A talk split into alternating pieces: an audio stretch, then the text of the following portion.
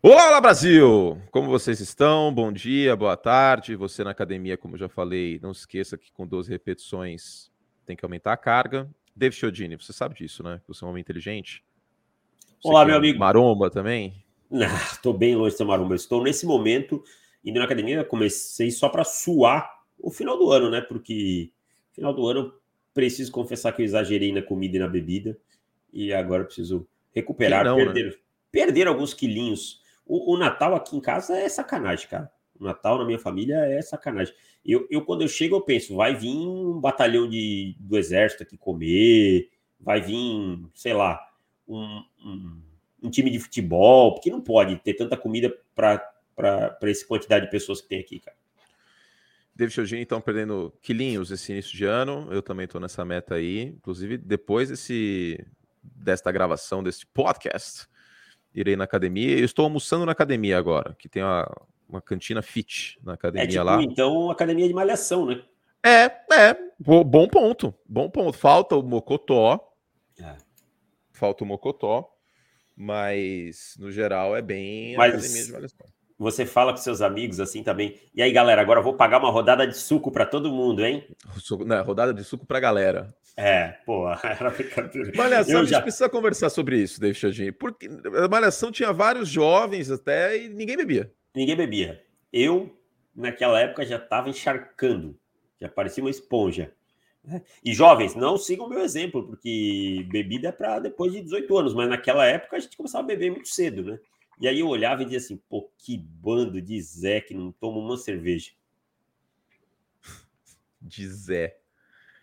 É, muito bueno. Uh... Você começou a beber com que idade? Ah. ah. Não adianta mentir. E não estamos dando.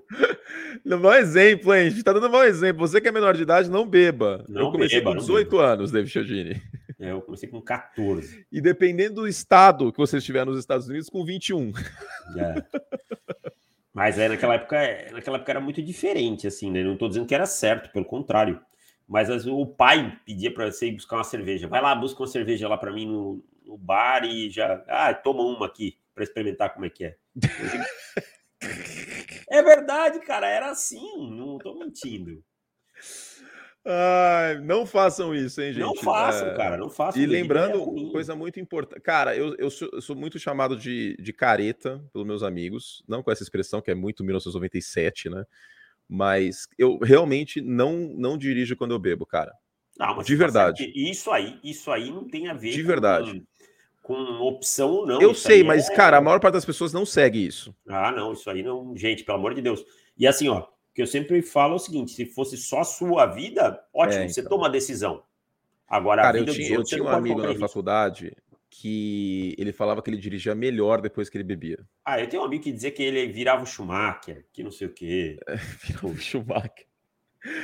Ai, quanta besteira, hein, meu Deus do céu. Bom, esse podcast vai ser bom, hein? Porque esse podcast vai, vai ser. Olha, tem nuances táticos aqui nesse programa. Tem Daniel Jones, que eu sei que o público está esperando por esse momento. Davis comentou o jogo, eu assisti. O quê? Do Daniel Jones, as pessoas acham que nós vamos ficar bravos porque elas estão dizendo, é, vocês não falavam mal. Eu não, tô, eu não vou ficar bravo com isso, cara. Eu não tenho problema nenhum com o Daniel Jones ou e dizerem, ah, vocês falavam mal do Daniel Jones, agora tem que falar bem. Então eu vou falar bem. Não é, mas eu é. Sou, eu não sou sabe, Mas sabe qual é a questão? Ei, sabe sabe qual acho que é a questão? Só, só complementando, eu faço análise, eu não sou adivinho. Sabe? Quer adivinhação, vai ouvir o podcast do Walter Mercado. Então, mas a questão, Davis, é que as pessoas estão acostumadas, muitas vezes, com personalidades da mídia. André Surak, personalidade da mídia. É, que são muito teimosas e que, tipo, die on that hill, assim, tá ligado? Tipo. É que eu até fiz um vídeo agora sobre a questão do, do Daniel Jones. Uh, eu até virei e falei: olha, o que vocês estão esperando? Tipo, eu sei que tem gente que está esperando que talvez fique até pistola. Tipo, peraí, mas que, que inconsequente, que. É, Inconstante. Que inconstante, que, pô, mas o Curte mudou. Mas, gente, como a gente não vai mudar de opinião em relação a isso? É, eu acho que as pessoas esperam a teimosia, porque tem muita gente, especialmente jornalismo político, que é teimosa e que não importa o que aconteça, ou passa pano ou critica. E aí eu acho que as pessoas esperam, por estarem acostumadas com isso, que eu venha aqui e fale: não, mas calma aí, gente, semana que vem vocês vão ver o Daniel Jones vai ser interceptado três vezes. Eu não, eu não vou falar isso. Ele tá Cara, tá jogando eu bem. Que, eu não acho que é certo, entendeu? E, e posso falar uma coisa que eu falei no vídeo? Quem não torce para Minnesota, obviamente. Quem torce para é, para Minnesota, Filadélfia e Dallas, vai. E Washington. Quem não torce para nenhum desses times, assistiu o jogo ontem e não ficou feliz de ver o Daniel Jones jogar futebol americano, é porque não gosta de futebol americano. Exato, eu gosto de futebol americano, cara. Eu gosto de futebol americano e eu não tenho. Se eu Entendeu? se eu quiser estar tá certo, eu não, o tempo todo eu tô louco, eu tô na profissão errada. É, então assim, eu, eu acho isso, cara. E eu assistindo o jogo ontem, uh, me senti isso. Eu falei assim, cara, como que eu gostar de ver isso que tá acontecendo? Mas daqui a pouco a gente fala do Daniel Jones. Daqui a pouco a gente fala, tem muita coisa legal no programa hoje. A gente vai rever em ordem cronológica os jogos. Tem, temos falar de Brock Purdy também. Vai dar uma discussão bem legal isso, que a gente teve no Zap, né? Que a gente conversou sobre. Tem também Brandon Staley, tem Justin Herbert, tem Justin Herbert sim. Vou dar minha opinião, o Davis também é dele. Esse programa vai ser bem legal, tá? Então vamos juntos na próxima uma hora mais ou menos. Ah, um aviso. A gente vai responder duas perguntas de assinantes hoje só, porque o programa vai ser muito longo. E não vamos uh, rever o Monday Night Football barra playoff, porque ele ainda não aconteceu. Deixando bem claro isso, tá? Então vamos lá, Davis. Vamos começar com, com São Francisco e Seattle. Eu gostaria de poder tocar o áudio que eu te mandei saindo de casa no intervalo, indo para a ESPN para comentar o meu jogo. Fica à vontade, tem aí ele fácil? Não tem como tocar, porque foi no zap, aí... Ah, tá, tá não fica é. boa a qualidade, né? Mas basicamente o que, que eu disse para o Davis no intervalo? Estava entrando no elevador e mandei esse áudio. É... Cara, eu acho que essa liderança de Seattle é circunstancial, porque o matchup continua sendo muito duro, para Seattle. E é só São Francisco voltar a fazer o que sabe, jardas após recepção, play action, parar de forçar passe em profundidade, que nem o, o Purdy fez no final do primeiro tempo, especialmente. Ele estava 1 de 5 para mais de 20 jardas. Que as coisas, que o, o placar vai to tomar conta de si. E foi o que aconteceu no segundo tempo, né? Ah, foi o que aconteceu. E é aquilo que eu falo, é, mais ou menos que eu falei de Patriots e, e Bills na semana 18, os Seahawks tiveram que se esforçar muito para chegar a competir contra os 49ers. Quando os 49ers conseguiram pisar no acelerador, ficou bem clara a diferença dos, dos times, né? Então eu acho que é, é por aí. Eu acho que o, o, o, elenco de São Francisco é muito forte, sabe? É muito forte. Não dava para Seattle. Seattle tinha uma limitação muito grande. Exatamente. É, e é uma defesa de Seattle muito frágil. E assim, absolutamente não dá para colocar essa derrota na conta do Gene Smith, na minha concepção. Pra não acho que não. dê. Para mim também não. Não acho que dê. E, e, a gente fala muito de sistema, eu até falei isso nas cinco lições de hoje. Existem. Esse jogo ele deixou duas coisas bem claras. Vou tentar ser bem sucinto aqui. Os 49ers, os 49ers não fizeram nada diferente do que eles vinham fazendo, mas a execução dos 49ers é primorosa. Olha o touchdown do Debo Samuel, Brandon, Brandon Ayuk bloqueando. Olha nas corridas como tá todo mundo bloqueando e bloqueando bem, tomando os ângulos certos e por aí vai. E olha o Seattle Seahawks tacleando. Uma tragédia, sabe? Então, o Barton ele teve um ângulo de perseguição naquele touchdown longo que foi horroroso, cara. É. E, então, execução. A gente fala muito, ah, treinador. Execução importa mais do que qualquer coisa. Você pode ter o melhor sistema, saber tudo. Se você não executar bem, não vai resolver de nada. É, não, eu acho exatamente isso.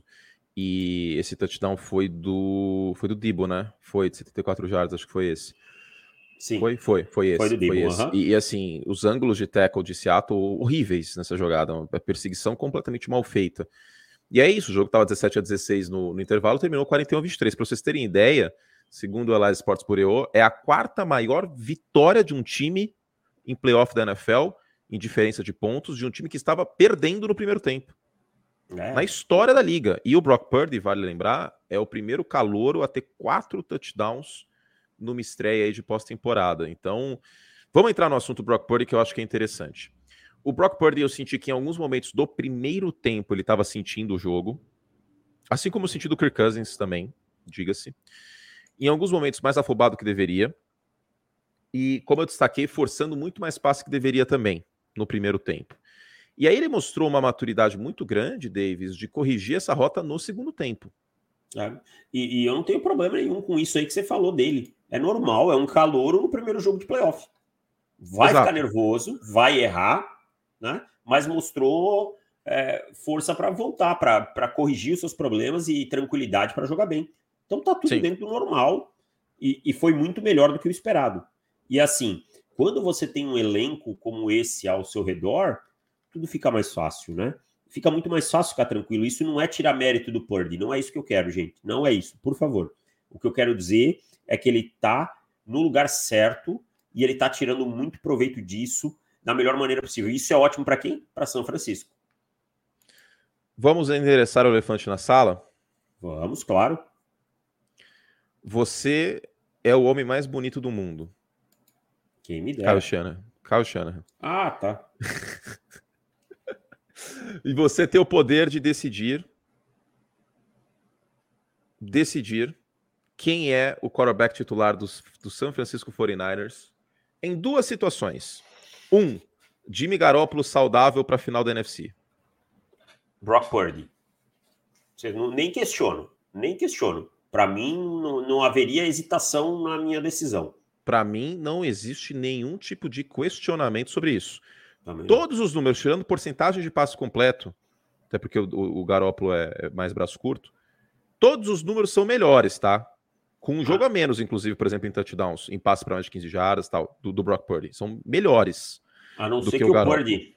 A não ser que o Purdy tivesse zero touchdowns e seis interceptações nos próximos dois jogos, o time ganhasse de 10 a 9 os dois. Exato. Ou, ou, tipo o Desmond Reader, que no primeiros dois jogos não teve touchdown, por exemplo, assim, sabe? Sim. A gente tá falando de um quarterback que tem sete jogos seguidos com dois passos para touchdown. Para mim, não... nesse cenário de hoje, não tem muita discussão. Para mim, não tem. Final de conferência, Garópolo saudável, muito obrigado. Se você quiser, você pode ser holder nesse jogo aí. Tudo lindo, maravilhoso. Coloca Nossa, o uniforme, é lindo, né? pranchetinha, pra gente aí ficar feliz que você está aí com, no, com nós. Você está convidado para churras que a gente vai fazer depois do jogo. É isso. Não, e seria Agora, lindo ter o Garópolo ali sentado no banco, porque você tem um reserva de bom nível. Sim, Ótimo. Sim, sim, sim. Eu acho que ele seria o melhor reserva, quarterback reserva, Pô, assim, com sobra. Disponível nos playoffs. É. Porque Chad Henne, essa galera aí, o Garoppolo é, é bem melhor. Bem Sim. melhor mesmo. A uh, Blaine Gabbert tá em, em, Tampa ainda? Nem lembro, cara. Deve tá. ser ele. A sala de quarterbacks mais sensual da NFL. Cadê aqui? Vamos ver aqui.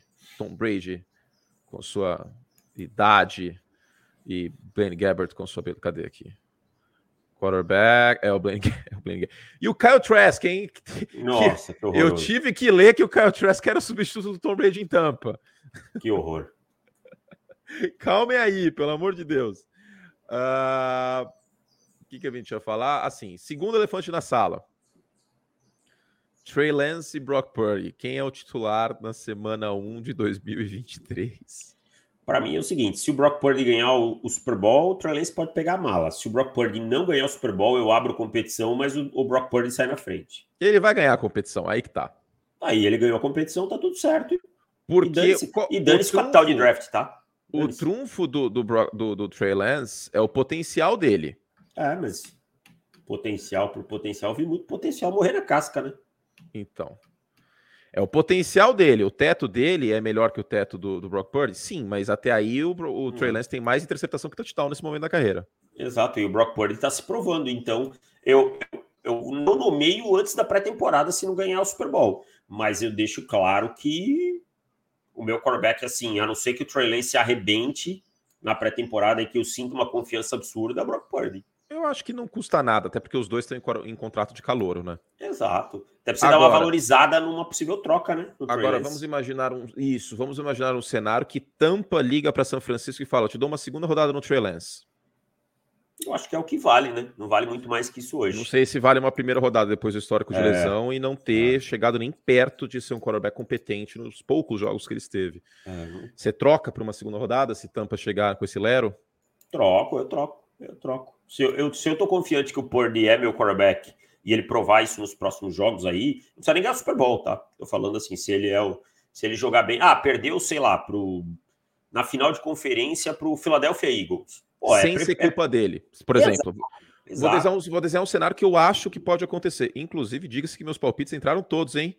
Parabéns. Entraram todos, hein? Às vezes eu erro, mas às vezes eu tô com a mão quente. O Tom que me ajudou. Foi o Tom que fez, na verdade. o Tom que fez, não fui eu. É... Vamos lá. Vamos imaginar um cenário que o A.J. Brown destrói a secundária de São Francisco e que São Francisco perde por três pontos sem, culpa, sem culpa do Brock Purdy na final da NFC. Ainda assim você abriria a competição? Eu abriria, cara, mas é, é aquela competição que você abre com o favorito. Sabe, eu vou abrir. Tipo o Baker Mayfield do Sam Darnold, guardadas as proporções tal, porque né, são diferentes, mas. Ou o Dino Smith e o Drew Locke, o Dino abriu na frente. Isso. Ele conhecia isso. o sistema tal. Isso. Ok, ok. Isso. Eu acho que essa competição seria protocolar, para ser muito sincero. Porque eu também acho. O, o Brock Purdy tá rodando muito bem esse sistema, muito bem mesmo, assim, de uma maneira que eu não imaginava. E uma coisa muito importante, Davis, que eu acho que é pouco falado na draft season, na época de draft, é a questão do encaixe, que pode potencializar ou destruir o potencial de um jogador. Concordo, concordo. E o encaixe do Purdy com o Kyle Shannon com esse sistema é, é bizarro de bom. É, só que tem uma coisa, né? O Kyle Shannon quis o Trey Lance porque ele queria dar uma mudada nesse, nesse encaixe é, dele. Ele queria sim. alternativas porque ele, inclusive, entendia que estava limitado por conta do Jimmy Garoppolo. E ele gosta de rollout, ele gosta do quarterback mas o Purdy tá fazendo esse rollout muito bem, ele tá atacando Sim. o fundo do campo muito bem. Sim. Mas, gente, antes que alguém diga não, o Caio Shanahan não sabia que o Brock Purdy era isso tudo, tá? É óbvio que não, senão eles vão esperar até a última escolha.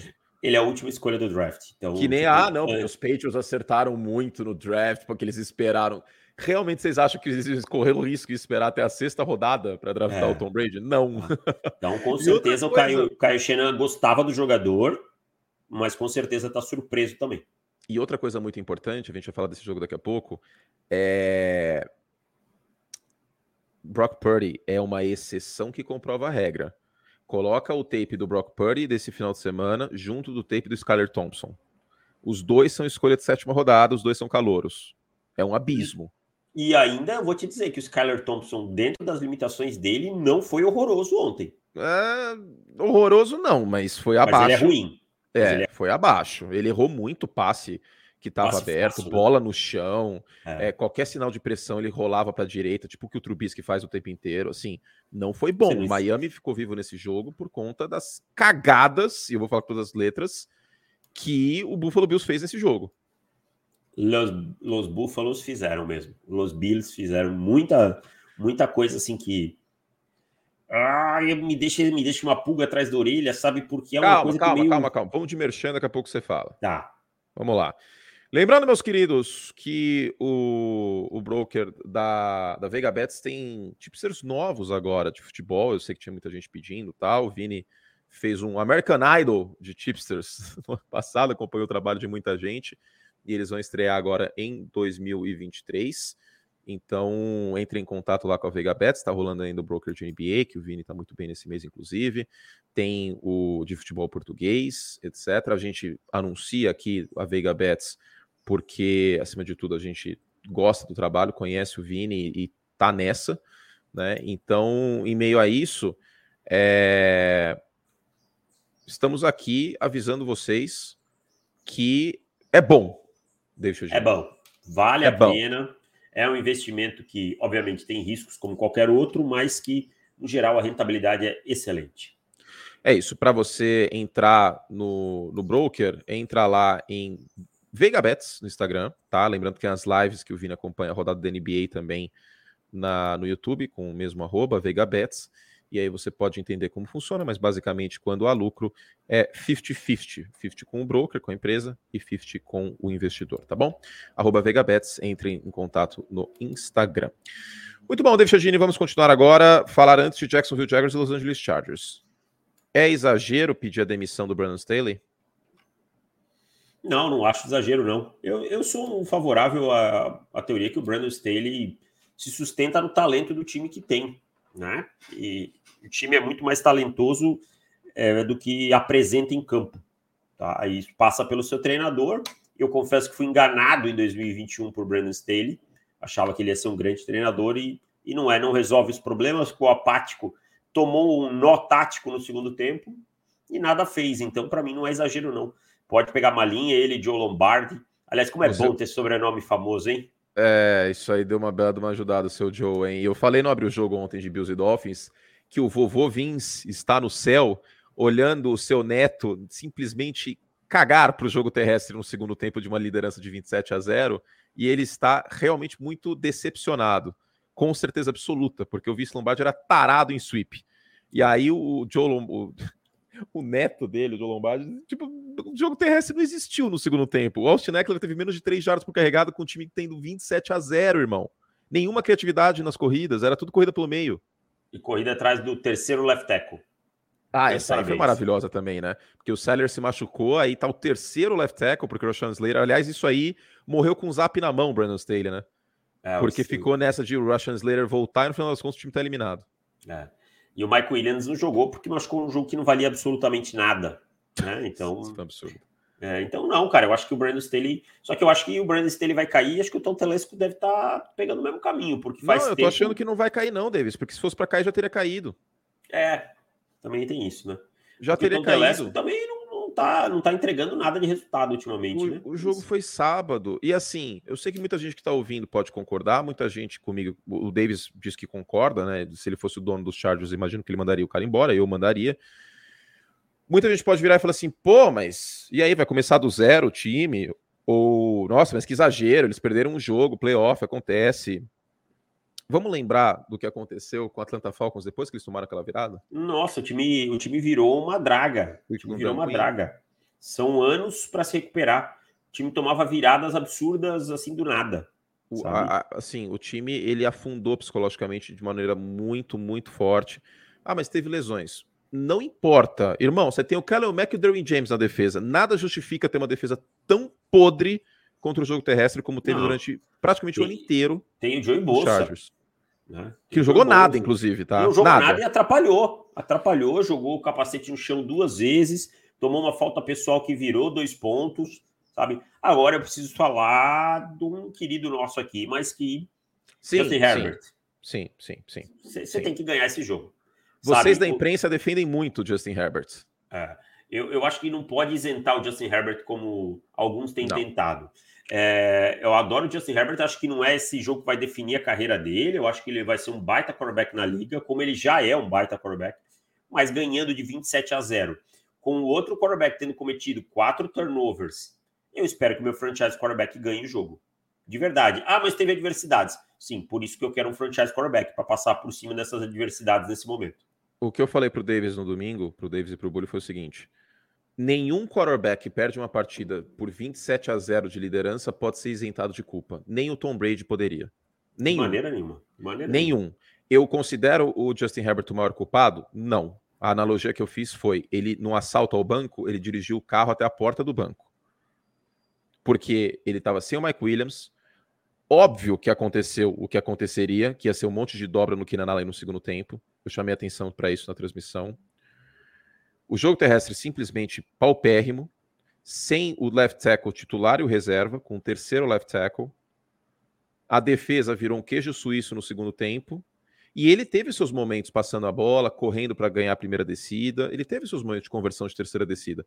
Por isso, e não teve nenhum turnover. Mas não finalizou. Como o Matt Ryan teve, por exemplo, no Super Bowl 51, aquele fumble forçado pelo Hightower.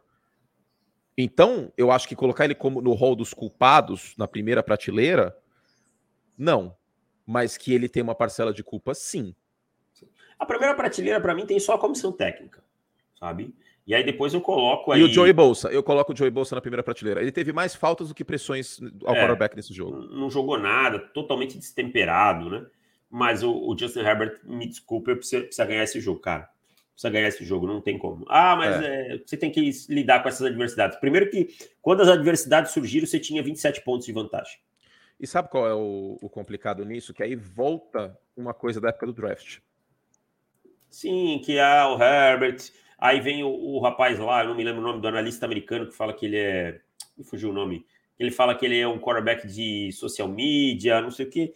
Aí já se leva para os extremos, sabe? Aí não, já não sim, me agrada muito a conversa. Mas no segundo tempo ele ficou batendo palma sozinho na sideline, né? Não, claro, ficou sozinho, let's go, let's go, let's go. Mas eu digo é. assim, aí, aí vão querer definir tudo que o Herbert é por conta desse jogo. Não acho que, que tem é que certo. definir tudo, mas na minha é. opinião, o quarterback ele tem que nessas horas fazer alguma coisa, cara. porque você vê o Mahomes fazendo, você vê o, o, Brady fazendo, os grandes você vê fazendo. Tem que ele não fez. Jogo. Ele não fez. Isso passa também por ser o líder das tropas. E ele não foi. Então, assim, eu amo o Justin Herbert, mas não dá para isentar ele de culpa. Como também não dá para virar e falar assim: nossa, que grande atuação do Trevor Lawrence, que fantástico. Dá para falar que ele teve resiliência mental, dava para falar que ele teve muito caráter. Agora, para falar que um quarterback teve quatro interceptações, com todas sendo culpa dele, que ele jogou bem, cara, um quarterback não pode colocar o time nessa situação. Não, jogou bem, é muito forte essa frase. Não pode, não pode. Se fosse contra o Kansas City Chiefs, semana que vem ele estaria sentado no sofá. Essa é a verdade contra o Mahomes, essa faca tinha sido girada, sabe? Então, é, não dá. Teve, foram quatro interceptações. Eu acho muito bacana um jogador de segundo ano mostrar força mental para voltar para o jogo. O Isso Doug é Peterson, é, o Doug Peterson está de parabéns. A entrevista dele indo para o vestiário deixava claro que ele acreditava e que o time ia continuar lutando porque acreditava. Mas o Trevor Lawrence, na verdade, ele limpou tipo a lambança que ele fez. É isso. É... Eu acho que nem ao céu nem ao inferno com os dois. É, eu concordo, Agora, né? o, o Brandon Staley, para mim, não é só o jogo de sábado. O jogo de sábado ele é a gota d'água de tudo o que aconteceu. De ir para a quarta descida no campo de defesa no jogo de vida ou morte contra os Raiders, daquele jogo contra os Texans no final do ano passado, das oscilações deste ano, de ser um cara que chegou com a reputação de ser o melhor coordenador defensivo da liga e a defesa dos Chargers piorou na mão dele, de permitir a terceira maior virada da história da NFL. É o todo. Ont é, anteontem, para mim, sábado, foi apenas a gota d'água. Apenas a gota d'água. Por isso, eu acho que ele tem que ser mandado embora. Se fosse, por exemplo, Kevin O'Connell perdendo por 27, ganhando por 27 a 0 e. Não, o O'Connell não vale porque é um técnico em primeiro ano. Mas vamos pensar qualquer, qualquer outro treinador da NFL com dois, três anos de trabalho que não fez essas outras lambanças antes, sem contar a situação do Mike Williams, que puniu o time, sem contar a indisciplina do Joey Bolsa, porque um time que tem um técnico com o vestiário na mão, sabe qual é a chance de um time do Mike Vrabel acontecer isso aí? Nenhuma. Nenhuma. Nenhuma. Nenhuma. O que o Joey Bolsa fez. É, ele foi ajudar foi o... o capacete do Joey Bolsa em vez de tirar o jogador. Foi o ponto de diferença entre os dois times, no final das contas. Ele foi ajudar o capacete, cara é, as nove jardas por carregada, Davis, para fora dos tackles, nem time de college cede isso. Não, cara, o Brandon Staley já, já era, sabe? Para mim já era. Mas eu vou dizer pro torcedor dos Chargers também, talvez seja um, um livramento nesse momento. O Porque quê? se ele ganha esse jogo, vai validar é. ele para mais um ano. Não, ele chegar na pós-temporada já deu uma validação. É. Então, talvez se ele for demitido, talvez acabe esse jogo. Eu sei que dói, mas acabe sendo um livramento. Ai, ai. Bom, eu, eu, ele vai continuar, pode ser que ele dê a volta por cima. A gente já viu o Bill Belichick, por exemplo, começando a carreira mal, a gente já viu é, o Andy Reid sendo mandado embora de Filadélfia, mas que se ele não for demitido, que ele reveja algumas coisas, cara. Que mas eu acho que no, nos Chargers já vai começar o ano muito pressionado, corre um risco de ser um Matt Rule, assim. Comece o ano que vem e aí caia muito cedo vai ficar marcado. Ai, ai. Bom, vamos seguir? Vamos lá. Tem cupom de desconto do Esporte América hoje no programa, hein? Então continuem ouvindo que daqui a pouco a gente passa e vamos juntos aí uh, com os cupons e, e tudo mais aí divulgar também os produtos lá na esporteamerica.com.br. Duas perguntinhas de assinante hoje, mas vai ter, vai ter perguntas de, de assinante no podcast só para vocês uh, ainda nessa semana, tá? Davis, Bill, Bills e Dolphins, os Dolphins entraram com muita valentia, é, a defesa. É aquilo que a gente fala, né? O, o, o Conca, que está na transmissão, um beijo para ele, inclusive, pessoa maravilhosa, profissional incrível, com o Gilete. É, ele leu uma pergunta da hashtag que era a seguinte: por que, que os Dolphins estão metendo esse louco, mandando tanta blitz? Aí eu virei e respondi: olha, se o Tua tivesse jogando e tivesse a perspectiva de um jogo mais parelho, eu acharia kamikaze fazer isso. Agora, sem o Tua, com o Skyler Thompson, a situação para mim é a seguinte: ou você cai sangrando aos poucos, ou você morre atirando. E eu prefiro a segunda opção. E aí foi o que eles fizeram. Mandaram um monte de blitz e deu certo. E, e também, também é. porque o Ken Dorsey ajudou, né? Sim, acho, aliás, agora que para queimar a blitz é só for verticals, né? Nossa. Vamos cara, mandar verticals. vamos mandar bomba no fundo do campo e já era. Não, não é por aí, né? Você tem que. Eu até escrevi nas cinco lições que a diferença entre o, o remédio e o veneno é a dose. Então, controla aí, irmão. Controla um pouquinho a, a sua mãozinha aí. Mas eu acho que o Miami foi pro, pro, pro arrebento mesmo, cara. E é o que tinha que fazer. E não tinha muita alternativa, não. E conseguiu encrespar esse jogo. E, cara, fica uma mensagem boa no vestiário do, do Mike McDaniel, sabe? Tipo, um time que caiu de pé. Mesmo diante dessa diversidade toda, caiu de pé. É, e assim, acho que a definição é essa: caiu de pé, caiu com muita valentia. O McDaniel chamou um jogo muito bonito, muito bonito com é, com o Skyler Thompson, colocou a bola, deu jeitos de colocar a bola com o Tarek Hill, deu jeitos de, de alguma forma é, a coisa chegar no Tarek Hill, seja com jogadas com ele em movimento, seja é, na própria conversão de dois pontos, por exemplo, que os Bills desencanaram de marcar o Tarek Hill em motion antes do snap. Era uma marcação em zona e o Milano ficou olhando com cara de tonto e aí a conversão aconteceu. E, cara, foi realmente um jogo muito bem chamado na medida do possível. Mas esse jogo só foi parelho, e aí, nesse caso, mais até do que a questão do, do, do de Chargers e Jaguars, porque o Buffalo Bills ele deu uma sequência de tiros no pé inacreditável. E assim, chegou um ponto que eu fiquei até revoltado na transmissão.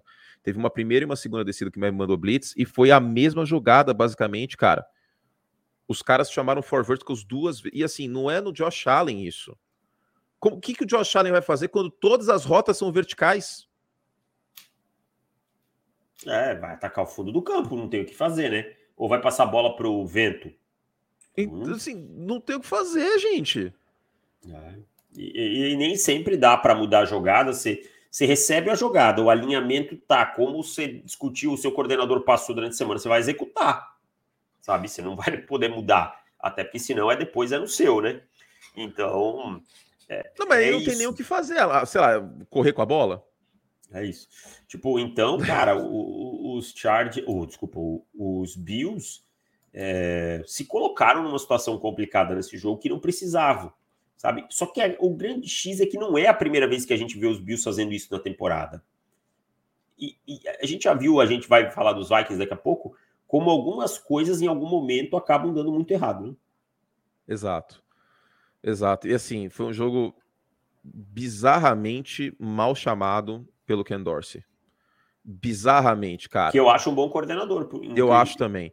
Teve gente já pedindo a cabeça dele ontem, porque virou uma moda na NFL agora pedir cabeça de coordenador a todo momento. É.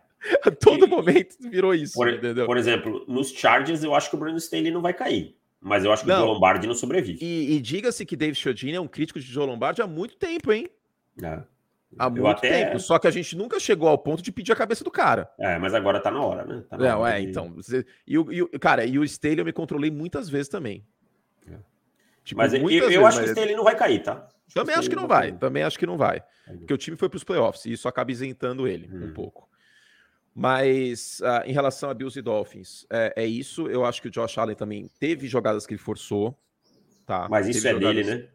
Mas isso é dele, é o Brett Favre Millennial, não tem é. como. E, e, se você coloca situações em que ele vai arriscar mais, ele vai forçar mesmo. Então, é, aí você abre a porta, né? Exatamente, novamente eu volto naquela lá.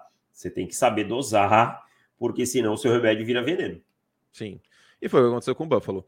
E aí, tipo, o time ficou, é, ficou vulnerável e ganhou por três pontos em meio a essa situação, cara. É Chegou muito, a estar tá perdendo no segundo tempo, né, Curti? Chegou a estar tá perdendo. O que, desculpa, mas não parecia que seria o caso em termos de, de, de duelo, em termos de matchup, em termos de diferença de quarterback, diferença de elenco, jogo fora de casa. Miami é a última vitória fora de casa dos playoffs em 99. Em meio a tudo isso, o jogo estava 17 a 0 e parecia que ia ser um passeio. Parecia que ia ser 17 a 0, 24 a 0. Esse jogo tinha toda a cara de ser 30 a 10. Sim, chegou a abrir 17 a 0 também. Né? Então, assim, Buffalo deu muito mais tiro no pé do que acho que até que os Chargers, você quer saber. É. Correu, correu riscos, correu bastante risco. Então, enfim, eu, você falou que estava preocupado, né? É, eu não fiquei assim. É porque é um time tão bom, cara, esse dos Bills, que a gente espera uma dominância maior, sabe? E, e, parece que talvez engrene agora, exploda numa, numa semifinal de conferência, pode ser, mas a, essa semana não, não, agradou, não. É, eu, eu, eu fico menos preocupado porque o maior problema de Buffalo aqui foi o salto alto. É, foi meter é. esse louco aí de um monte de conceito vertical queimando blitz só porque deu certo a primeira vez. E vale lembrar que depois daquele passe para o Stephon Diggs, o Josh Allen teve 0 de 5 em passes para mais de 30 jardas e uma interceptação. Essa seguiu, foi a sequência. Seguiu insistindo. É. Então, é, assim, eu fico menos preocupado porque o principal motivo desse sofrimento foi o salto alto de Buffalo, que eu não acho que vai acontecer contra Cincinnati nessa próxima semana e potencialmente contra Kansas City se passar. Mas digo que o meu palpite era Buffalo chegando no Super Bowl. Eu já estou abortando essa missão. É, o meu palpite é outro, né? Eu acho que tem um porque. Mas não, acho, não acho nada absurdo o Buffalo chegar, mas precisa aumentar a rotação desse time. É, cara, é preocupante. É, é realmente preocupante. Vamos ver o, o Micah Hyde é, potencialmente voltando, mas, enfim, eu fiquei preocupado com o que eu vi, não preocupado a ponto de acabar o mundo, mas eu começo a repensar meu palpite de, de Super Bowl que era o Buffalo Bills. Assim, bastante preocupante. Não vou pular fora do meu palpite. Mantenho o Buffalo, até porque acertei o que deu para acertar até agora. E preocupante é, né, Davis? É, preocupante é, vamos ver. Mas a gente vai falar mais sobre na prévia entre Bengals e, e Bills uh, na semana que vem no, nos playoffs da Conferência Americana. Agora, aqui, só para fechar esse, esse tema, que hum que, que time promissor que é esse Miami Dolphins sobre o comando do Mike McDaniel. Ah, o nosso Nerdola fez um grande trabalho, cara, na medida é. do possível. Uma mudança de cultura, assim. Agora, ninguém sabe o que vai acontecer do Tua. É isso que me preocupa. É, é, Até pelo é... ser humano, Tua Tango Vailoa, não só o quarterback Tua Tango Vailoa, né? É. Então, Vamos torcer para que, que, acima de tudo, ele fique saudável. Eu acho que é por aí. Eu acho que, que vamos ver o que vai acontecer com o Tua e tal, mas o, o caminho pavimentado foi muito bem até agora. Muito bueno. Uh, vamos seguir ao momento agora. Antes de Daniel Jones, vamos ao Merchan. Seguinte, tem camiseta. E tem dos Giants lá, hein? Tem uma maravilhosa do Lawrence Taylor, inclusive. É, que, que é da Mitchell Inés, que eu tenho. Que é muito bonita. Para mim, o maior defensor da história da NFL, o, o, o Lawrence Taylor. E tem as camisetas Team Color também, que chegaram lá no site com o logo dos Giants, camiseta azul, muito bonita etc. Já esgotou GG, hein? Acabei de ver aqui que já esgotou GG, tem PMG dos Giants. Então, aproveitem, vão lá em esporteamerica.com.br para fazer suas comprinhas. E lembrando que tem cupom. Anota aí o cupom. Você que está assistindo, você que está nos ouvindo. Assistindo não tem como mais, né? Você que está nos ouvindo. O cupom é podcast7. P-O-D C-A-S-T 7 o algarismo. Por que 7? Porque é 7% de desconto que você vai ter usando este cupom. Cupom podcast7 para você ter 7% de desconto nas suas compras. Já tem produto com desconto que você consegue colocar ainda mais. Por exemplo, as camisetas Basic, da linha Basic, camisetas cinzas com o logo do time, etc. Esses produtos produzidos aqui no Brasil e licenciado oficial da NFL. Podcast 7 é o cupom para você ter 7% de desconto. Esse cupom será de janeiro, tá? Então você pode usar aí em janeiro nos playoffs da NFL. Podcast 7 é o cupom. Então, por exemplo, se você for comprar a camiseta aqui Basic Eagles Football, ela já está com 25% de desconto, certo? Ela está saindo R$ 59,92. Com 7% de desconto, ela vai ficar 55 reais. Pô, 55 reais, um produto de uma boa qualidade, oficial, com o logo do seu time aqui no Brasil, pô, é, é bom demais, hein? É então entre lá. Tá de graça, pô. esporteamerica.com.br, usa o nosso cupom podcast7. E aí, se você usa o nosso cupom, Esporte América sabe que tá funcionando, continua patrocinando a gente, a gente ganha dinheiro, isso é bom pra gente também, né? Porque vocês sabem que a gente é extremamente honesto, David Chodini.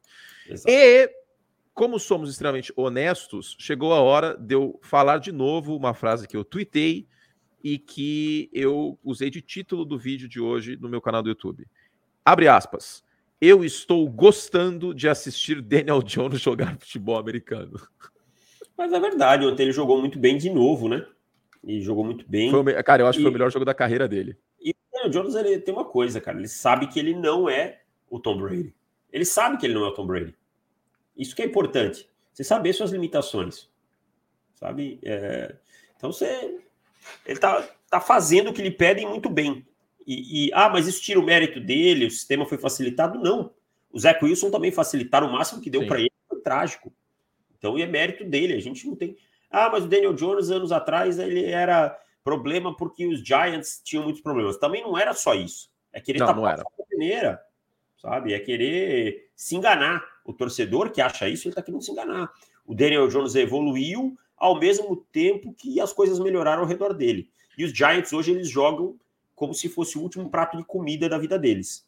Puta, tá? isso tem que ser muito mencionado. Perfeito. Jogam assim numa intensidade altíssima, numa coletividade. Você vê o Saquon Barkley, que é um running back que foi top 5 da liga, fazendo bloqueios como se não tivesse amanhã, cara. Sabe? Então, é, é um time que tem um espírito coletivo muito forte. Eu, eu, eu também cheguei a falar isso ontem é, no Twitter. Uh, e se eu fosse torcedor dos Giants, eu estaria muito orgulhoso do coração que esse time demonstra em campo todas as semanas, cara. Todas as semanas. O, o para mim, novamente, ontem não conta, eu não posso usar o jogo de ontem para o meu voto de técnico do ano, que já era Brian Dabble. Para mim, apenas confirma o que eu já achava, que ele faz o melhor trabalho da NFL. Ele faz o, é o técnico que faz mais com menos. Menção mais do que honrosa para o Kyle Shanahan, sim. Menção mais do que honrosa para o Nick Siriani, que ajudou a, a, levantar todo o potencial do Quem? Jalen Hurts. Quem? Siriani. Ah. Siri. Aí o resto da palavra é Annie, tá? Annie. Nick Siriani ajudando a levantar todo o potencial aí do, do Hurts. É, eu acho que o Pete Carroll merece aí uma menção honrosa também. Mas, cara, disparado de todos esses nomes que eu falei, quem tem o pior, quem herdou o pior elenco o Brian Dabble tirou um time de mais turnovers da liga, e não é mais abstratamente, é o time com mais turnovers da liga, para o time com menos turnovers na liga. Ele pegou um quarterback com 1.4 turnover por jogo e transformou num quarterback, é uma máquina que simplesmente não faz besteira mais. Isso é inacreditável. O Daniel Jones, ele mudou até a postura no pocket, cara. Até o ombro dele parece estar tá mais, sabe? Tipo, fixado. Confiança o trabalho, é tudo também, cara. O trabalho Confiança de é pés dele melhorou também. E você lembra qual era o, o, grande problema do Daniel Jones chegando de Duke?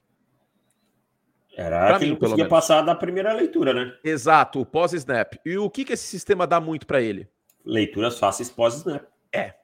O Daniel Jones tem 8-0 fora do pocket. 8 touchdowns, nenhuma interceptação. E ontem foi bem de novo fora do pocket. O Daniel Jones rodando muito bem o play action. Cara, assim, da água para o vinho, passou pelo sistema, sim, passou pela comissão técnica, sim, mas o, o Brian Dabble fez um trabalho simplesmente espetacular, arrumando, melhorando e potencializando o Daniel Jones. Isso tudo basicamente sem corpo de recebedores. É, que é bem, bem frágil, mas que também luta, cara. Bloqueia muito, vai atrás de cada bola contestada que tem. Então é um time com um espírito coletivo muito grande. Ontem o Dom Martindale conseguiu ajustar sua defesa depois do primeiro drive, isolou o Justin Jefferson. Justin Jefferson, depois da primeira campanha, teve 17 jardas, nenhum alvo na, no, no, último período, né? E, e, a verdade é essa: o, a defesa dos Vikings é muito frágil, como um todo, né? Tem algumas boas peças, mas no geral é muito frágil. E de verdade, ontem parecia que os Giants queriam um pouco mais, sabe? Queriam mais. E nem não estou falando, não vou citar aqui um jogador ou outro do, dos, dos Vikings. Os Giants tinham um brilho diferente no, no olho, no, no buscar, sabe? Eu acho que isso impactou muito no resultado. É, os Giants são uma das grandes histórias é, neste ano, e eu acho que é por isso que a gente ama tanto esse esporte, porque ele, ele entre. É, é uma palavra que em inglês faz mais sentido, uh, mas em português não entendam mal. Esse é um esporte que nos humilha, nós analistas, semana a semana que nos força até a humildade de, ace de aceitar que não existe o 100%. E, cara, se há um ano e meio te dissessem que uma das semifinais da NFC ia ter Jalen Hurts contra Daniel Jones, todo, mu todo mundo ia dar risada. Todo mundo ia dar risada. Ia dar risada mesmo, assim, tipo, como, como assim? Dos quatro finalistas da Conferência Nacional, dois são Giants e Eagles com Daniel Jones e Jalen Hurts jogando. Ia dar risada. Então, eu já achava que o Daniel Jones estava melhor neste ano, que ele, inclusive, falei que ele merece voltar no que vem como quarterback, isso antes desse último jogo, para não parecer que é engenharia de obra pronta. Mas eu acho que ele confirmou, assim como para mim o Brian Debo confirmou que é o técnico do ano. Playoff não conta, não podemos considerar playoff para esses prêmios. Mas foi, foi um final de semana fantástico também nesse aspecto. Sobre Minnesota, eu não acho que o Kirk Cousins jogou mal mas queira ou não, inclusive o segundo tempo dele foi melhor que o primeiro, mas queira ou não, ele não finalizar esse jogo com uma quarta descida, ele passando curto, ficou zoado demais, hein? É, na verdade, essa quarta descida aí, ela começou toda ramelada já, né? O time sai do draft, ah, sai do draft, sai do huddle com sete segundos, sabe? Aí não tem mais timeout e tal. Aí tem que ser. Quando o Cousins Com sete segundos de play clock. De play clock, isso quando o, o Cousins chama a bola, não, tem, não teve tempo de fazer um ajuste, de olhar a defesa, não teve tempo nada, sabe? Já começou embaçado aí. É, então eu acho que ele, ele só teve tempo de fazer a primeira leitura ali e soltar essa bola. Mas é, fica um gosto amargo, mas eu não vou colocar tanto assim na conta do Cousins, porque essa defesa é muito ruim, cara. Foi muito ruim. É, cara, assim, e, e, era, e era a minha preocupação não era simplesmente a mística de, pô, ganharam 11 jogos por uma posse, eles vão perder nos playoffs. Não era necessariamente não. isso, embora era uma estatística que jogava contra eventualmente. Mas era a questão que os times que costumam ter essas campanhas em jogos de uma posse, e eu falei isso muitas vezes, são times com defesa de elite. É Broncos 2015, Patriots 2003, Giants 86, não é time com essa defesa de Minnesota. E o Ed Donatel, para mim, é o grande culpado dessa eliminação, é, coordenador defensivo dos Vikings. Mas tem, tem peças ali que estão vivendo também da, do nome. Do nome. Né? Do é. nome já, que já estão na hora de, de encostar e tal. É, eu acho que talvez seja o foco do time na temporada que vem. Secundária ou pass rush? Eu prefiro pass rush aqui. Já investiu muito em secundária. É, eu acho que o pass rush, o Zadarius e o, o Hunter produziram melhor que a secundária. Eu acho que a secundária precisa de mais reforço. Acho que é a prioridade um. É, é isso. Embora tenha investido recente. É que também investimento é Patrick Peterson, né? É, não dá para. Teve até uma temporada com cinco interceptações, sim, mas sim, foi esperar para sempre, né? É, exato, pela idade, eu digo. Só que aí tem essa coisa no pass rush também. Os dois também são veteranos. Daniel Hunter e Zadar Smith, né? É, é isso. Cada é um time. Cada um com 10 sacks na temporada, mas até quando, né? Então, é, eu acho que vai ter que fazer algumas movimentações de troca, alguma coisa nesse sentido. Tá gostoso esse podcast, hein? Altíssimo nível. Altíssimo nível. Como que falava o simplesmente um luxo? Aquele Fenomenal. Doido aquele doido do microfone de ouro, a Taíde Patrese. A Taíde Patrese. Um luxo. É... Eu esqueço quando o Pânico levou a Taíde Patrese comer churrasquinho cara. Teve, grego. né? É. Cara, churrasquinho grego é bom, hein? Eu gosto, eu gosto. É bom, é bom. Cara, qualquer pão com carne é bom. É bom, mas ó, eu vou te falar uma coisa. Eu prefiro é, cachorro quente com calabresa do que a salsicha, aquela salsicha de hot dog. Eu acho que fica muito mais gostoso. Que é o pão com linguiça no fundo, né? É, eu acho que é. Pô, cara, você passa um cream cheese ali, uma cebolinha dourada. Nossa, espetáculo. Ah, eu gosto água na boca aqui, cara. Do tradicional. Nossa, acho que eu vou almoçar isso, inclusive, hein? na academia. é verdade, não tem como. Bom, uh, temos ainda um jogo para falar, Davis, que aí é protocolar, né? Com todo respeito aí, você torcedor de Bengals e Ravens, mas foi o jogo mais chato do final de semana? É, até que deu uma emoçãozinha e tal, mas é que foi um jogo truncado. Essa, truncado, eu acho que a palavra é, melhor é, truncado. É, é, é, truncado. Jogo truncado. Mas os Ravens tiraram um suco aí que a gente não esperava, cara a defesa do, dos Bengals ontem sofreu mais do que eu imaginava. E apesar disso, fez a jogada do jogo para ganhar, ganhar a partida, né? Exato, né? O Sam Herbert, que é um cara que eu, que eu acho que é até um pouco subestimado. não acho ele um gênio, mas um jogador bom. Um bom, bom jogador, jogador, cara. Jogador. Principalmente contra a corrida. É, a jogada foi do Logan Wilson, né? Que, que foi quem. Ah, sim, sim, é. O Logan Forçou Wilson. o fumble, né? Isso, a bola isso, caiu isso. no colo do Hubbard. Isso, exatamente. Mas, bom, cara, eu acho que os, assim, pode parecer que, é, que os Bengals saem um pouco, não prejudicados, mas talvez mostrando menos força. Mas, gente, AFC North, essa divisão é diferente.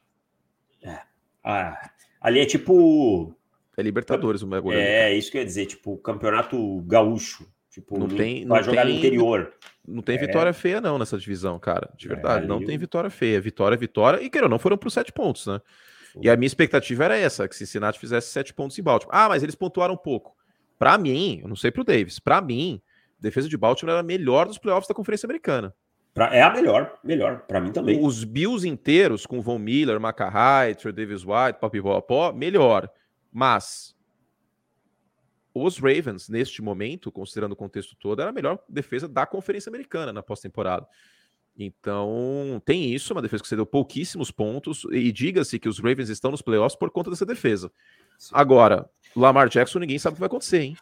É uma novela, né? Uma novela. Agora, também, a gente falou aí do, da defesa dos Ravens, mas o ataque dos Bengals também deu uma travadinha em alguns momentos, hum. né? E, e, o Joe é. Burrow é. também, em alguns momentos, não teve lá a sua grande performance. E o Lamar Jackson nem viajou para Cincinnati com o time, hein? Isso que eu achei bastante esquisito, cara. Eu também achei bem estranho, bem estranho. Isso eu achei bastante esquisito, e isso, claro que é só uma, é, uma um indicativo, é, enfim, é uma suposição, uma especulação, por assim dizer, mas isso pode significar que o pau tá comendo. E em meio a isso, eu até destaquei, para mim, a, a chance do Lamar não seguir é se queimar as pontes entre Baltimore e Lamar Jackson. Lembrando que é. ele é empresário de si mesmo. É. E aí teve o Sam Watkins falando, né, que ah, se ele tivesse sob contrato, possivelmente ele jogaria. Não falou com essas palavras, mas meio que deu a entender isso, né? E se ele tivesse contrato para o ano que vem, no caso. Né? Isso, porque aí, porque aí contrato... ele seria mais confortável também de talvez até agravar a lesão, né? É. Porque ele mesmo disse isso no Twitter. O próprio Lamar veio ao Twitter dizer: olha, minha, minha lesão é grau 2, quase grau 3, e justificou essa questão do, do joelho tal. Mas é uma situação bem, bem esquisita, bem delicada. É, podemos ter uma novela aí forte Aliás, se você é noveleiro como Dave Chiodini e Anthony Curti, tem que voltar a assistir Próxima Vítima, aliás. Mas na, na época da NFL é, não tem como, cara. Não consigo ver nada na época da NFL. Na época da NFL é muito, ainda mais novela. Mas temos novelas Lamar Jackson, renovação de Daniel Jones, como que vai ficar, franchise tag ou renovação de Saquon Barkley, o que vai ser de Trey Lance, que time que vai o Derek Carr ser trocado, e ele tem cláusula de veto. Jimmy Garoppolo. Jimmy Garoppolo. E pode ser que no final Rodgers, da né? temporada, né? agosto, calma, calma, deixa eu olhar para o final. Agosto pode ser que tenha contrato novo do Justin Herbert e do Joe Burrow também. É. E para completar, Tomás Eduardo e Aaron Rodgers. Vale a pena ver de novo com Aaron Rodgers. né? É a terceira temporada. Mas, tal como muitas séries dos Estados Unidos, depois da segunda temporada o negócio começa a desgastar. Ah, já vai ficar tipo café com aroma de mulher, na metade você já não aguenta mais. Nossa, cara, assim. É... Gaviota. Cara, é. Eu não aguento mais. Ah, não, não, não. Vamos falar Cai de outra coisa. Não no saco. Deixa, deixa voa mais... longe, voa tão alto. Aliás, com, comprei um café no mercado aí, tava em promoção, um café colombiano. Não experimentei ainda, mas vou tomar. É mesmo? Aonde você comprou? No mercado aqui. No... Não vou falar o nome porque eles não pagam nada pra gente. É, ó, eu posso pegar aqui a letra de, de Gaivota, que é o tema de Café com Aroma de Mulher, e, e, e fazer uma adaptação para o Rodgers. Ó. Rodgers, que causa tanto, causa todo ano. Rodgers, que dá chilique atrás do Gurancanst. Nunca desista. Gaivota triste. Não, o Rodgers triste, né? Siga seu chá.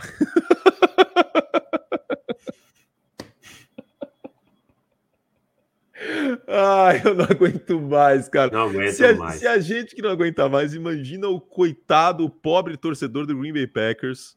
Já tá com ranço, né? Eu acho que pegou. Olha, tem muito torcedor dos Packers que eu imagino que, que esteja. Se eu torcesse para Green Bay, eu não ia aguentar ouvir o nome do Aaron Rodgers.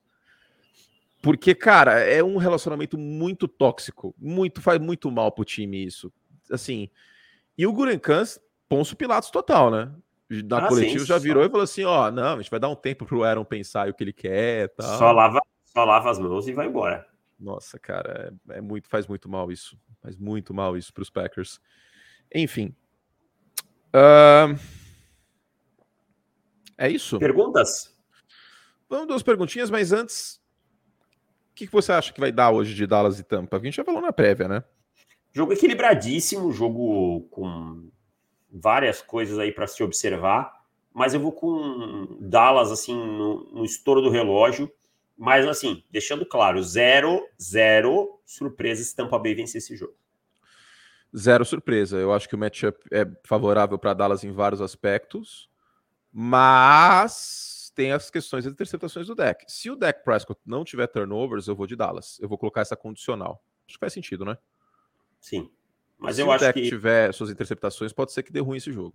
É, eu acho que talvez tenha aí uma ou um outro turnover, mas eu acho que no final consegue limpar aí, né? Mas não pode ter dois, duas interceptações, já começa a complicar. Exato. Algo a mais? É isso. É isso. Ok. Perguntinhas, então, duas perguntinhas. Lembrando, para mandar perguntas, participar do nosso programa, ouvir podcasts extras, entre em profutbol.com.br barra assinar e venham conosco é, nessa, nessa próxima semana. A gente tem a prévia da semifinal de conferência, a gente tem o podcast com perguntas e hoje a gente vai responder duas só, porque não tem como uh, responder. Aliás, a gente vai responder três, essa aqui é rápida. Uh, o Gabriel Zimmerman pergunta aqui: antes do Abre o Jogo, tá passando o Man in the Arena, que é o documentário do Brady. Qual seria a edição favorita de vocês de show? Show do show é do, do programa, né? Para mim é do Super Bowl 42. E diga-se que eu achei bastante, bastante chapa branca em alguns momentos dessa série. Eu, eu não vou emitir minha opinião sobre essa série porque ela foi produzida pela ESPN, então eu prefiro me isentar. eu falei, dane-se. Eu acho que foi chapa branca em alguns momentos e não deveria. Assim, eu, é... eu, eu, vou falar aqui, ninguém vai levar a sério. Não, é, não, não. Vai... Eu, porque assim, eu acho ruim, crítica cara. válida, porque o, o, o, The Captain com, com, com a produção, com a, com a Major League Baseball tal, sobre o Derek Jeter, ela tocou muito mais em feridas, por exemplo. A treta dele com o Alex Rodrigues tal. Que eu acho Last que Dance. Ter, o Last Dance também. Então, enfim. E a gente está falando talvez dos três maiores ídolos dos esportes americanos aí é. nos últimos 30 anos, né? Brady, Jordan e o Derek Jeter. O Derek Jeter não é o maior da história do beisebol, como o Jordan para mim é no basquete, o Brady é no futebol americano, mas de qualquer forma, o cara ganhou 200 milhões de títulos com os Yankees, era o capitão dos Yankees, né? A franquia mais vencedora não, da liga, marcou o mercado consumidor tal. Eu detesto o documentário Chapa Branca, cara. Se for para contar o que eu já sei, para mim não serve. É, sei lá, eu, eu esperava mais, que um pouco de decepção. Mas esse episódio do Super Bowl 42, ele não é Chapa Branca, em específico. Uh, vamos seguir. Uh, mas é legal contando as histórias. Se você não parar para pensar que, que, é, o teor do, do, do, das polêmicas que deveriam ser endereçadas, tal, se fosse só um documentário meramente histórico, aí é, eu acho interessante. Eu sou, eu sou mais chato, eu, sou, eu confesso, eu sou chato com documentário, tá? Sou bem chato. Uh, Thiago manda aqui, não coloco o sobrenome. Muitos vitimou de assim Herbert a eliminação dos Chargers, mas até que ponto ele é culpado ou cúmplice? Seria ele o Matt Ryan da nova geração? Como eu falei, para mim, ele é o cara que dirigiu o carro pro assalto do banco. É, mas aí eu já, já não gosto dessa estigmatização, sabe? Ah, é o Matt Ryan da nova não, geração, é, essas coisas assim. O cara tem três temporadas na NFL, sabe? Ganhou calor do ano, é, foi para os playoffs esse ano, quebrou recordes e tal. Ele tem muita carreira pela frente para a gente estigmatizar. E assim, eu não gosto da estigmatização nem com o Matt Ryan, para falar a verdade. Eu acho sabe? também que, que, é importante a gente lembrar que os Chargers têm a pior defesa dos playoffs, hein? É. E, e, e, o Matt Ryan é um cara que a carreira dele vai ficar marcada por conta dessas viradas que ele tomou, o Super Bowl e essa dos Colts, né? Sim, vai. Mas é um cara como. que, que foi MVP da liga, cara. Sabe? É cruel, é cruel isso. O cara foi MVP da liga, calor ofensivo do ano, talvez seja o maior jogador do, do Atlanta Falcons maior quarterback, desculpa, do Atlanta Falcons? É, maior quarterback com certeza. Maior jogador é. talvez o Dion Sanders, embora ele tenha saído Não, é. tal, mas... Enfim. Eu, na hora de falar, puxei jogador, mas é, é, quis dizer quarterback. Então, assim, não gosto dessa estigmatização, cara, de verdade. É, bom, é, é isso. Eu acho que ele teve culpa sim, mas talvez uh, mais do que deveria para algumas pessoas e menos do que deveria para outras.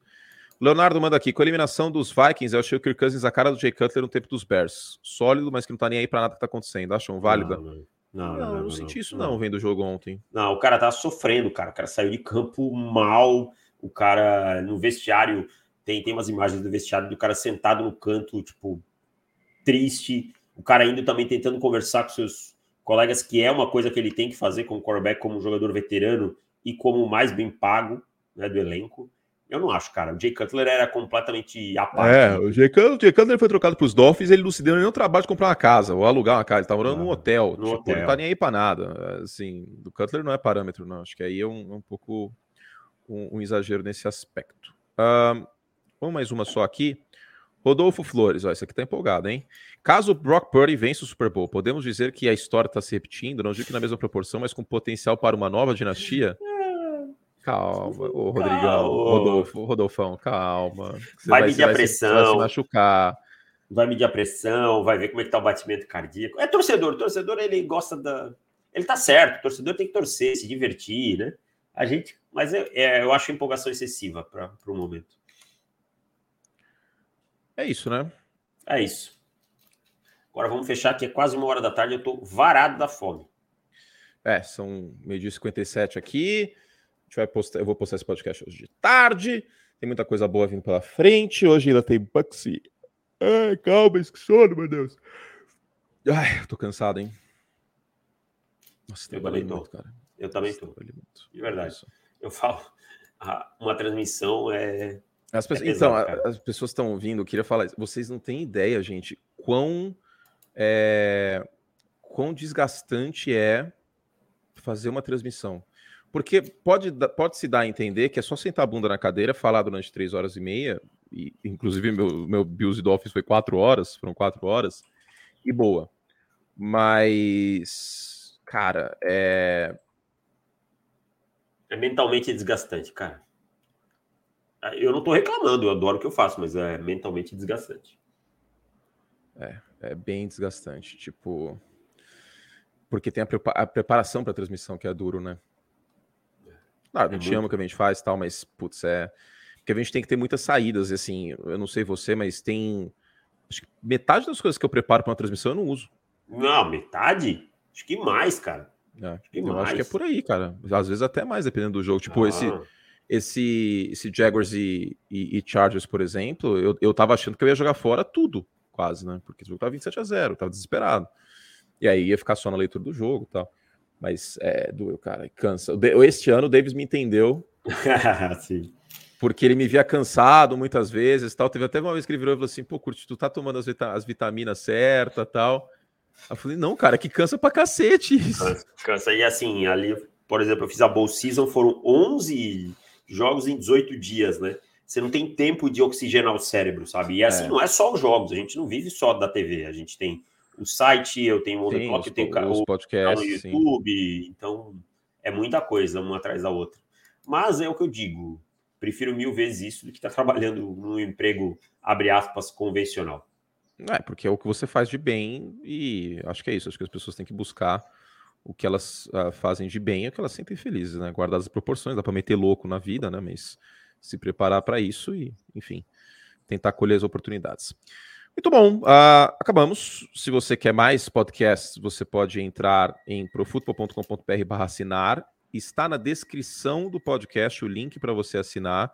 Ah, mas é caro. Não, gente, R$ 9,90 por mês. Não é por semana, não é por programa. Não, por mês. 9... Tem OnlyFans que é mais caro que isso, hein? Tem é. OnlyFans uh! aí, acho que todos, na verdade. Não teve uma menina aí que entrou no BBB que tem OnlyFans e tal? Ouvi dizer. Eu não estou acompanhando o BBB não, esse ano. Enfim, não. Mas deve ser mais caro, eu acho. Deve ser mais caro.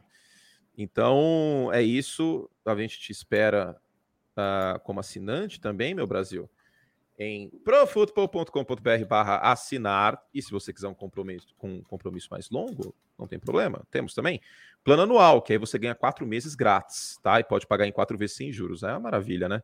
Pode pagar no Pix também, caso você deseja. Deseje, deseja, deseja e, e o mensal só no cartão de crédito, o anual no Pix também.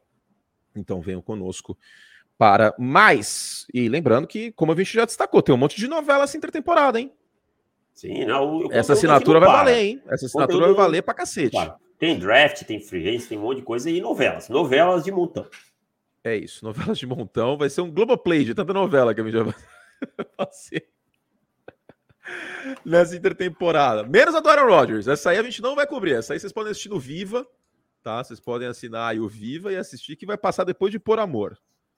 Talvez em algum momento a gente cubra, não vamos mentir. Quando acontecer alguma coisa.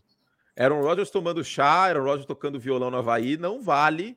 Aaron Rodgers ah, dando um follow nos Packers, né? Aaron Rodgers no Pat McAfee Show fazendo caras e bocas, não conta como cobrir. Não vamos fazer isso, tá? Que bom que você tá no mesmo barco que eu, inclusive, porque eu estou de saco cheio disso aí. Eu não quero mais na minha não, vida não, não, cobrir Aaron Rodgers e suas peripécias de, de intertemporada. Para no final das contas ele voltar e aparecer no training camp com uma camisa do The Office. Que bonita, por sinal. Será que ele já percebeu que ele é um personagem do The Office, no fundo? Claro que sim, claro que sim. Claro que ele sabe. às vezes ele é um Packer e às vezes ele é, é outro. É verdade. Fizemos o que podíamos um beijo carinhoso, que vocês tenham o resto de dia maravilhoso. E a gente volta com o podcast assinantes nesta semana. Dois, hein? Um com a prévia da rodada e outro respondendo perguntas. Mande sua pergunta, mande moral de assinantes, etc. E tchau. Tchau, Davis. Valeu!